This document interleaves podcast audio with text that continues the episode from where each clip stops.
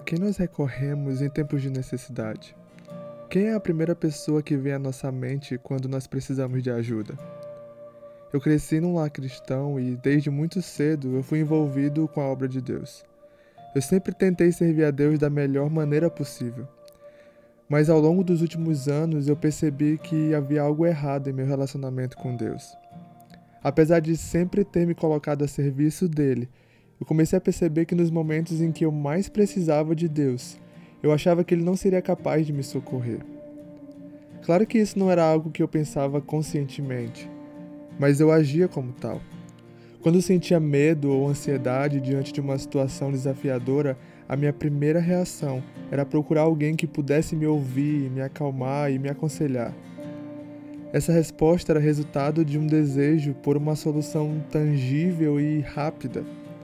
E em meu subconsciente, eu tinha medo de que Deus, talvez por não poder vê-lo, tocá-lo ou ouvi-lo audivelmente, não viria ao meu socorro a tempo, no meu tempo.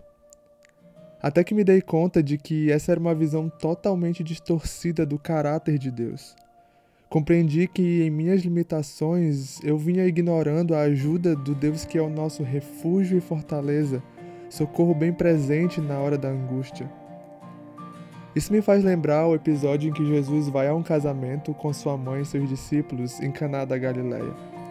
Conta a história que, tendo acabado o vinho, a mãe de Jesus lhe disse: eles não têm mais vinho.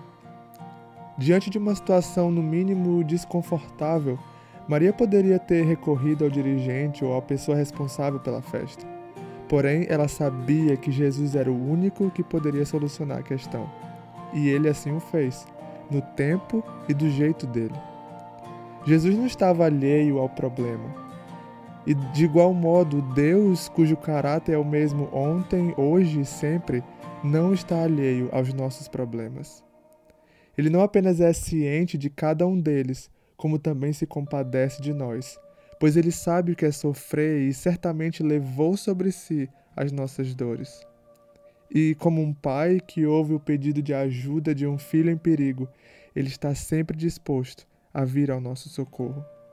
Portanto, visto que temos um grande sumo sacerdote que adentrou os céus, Jesus, o Filho de Deus, apeguemo-nos com toda a firmeza à fé que professamos, pois não temos um sumo sacerdote que não possa compadecer-se das nossas fraquezas, mas sim alguém que, como nós, passou por todo tipo de tentação, porém sem pecado.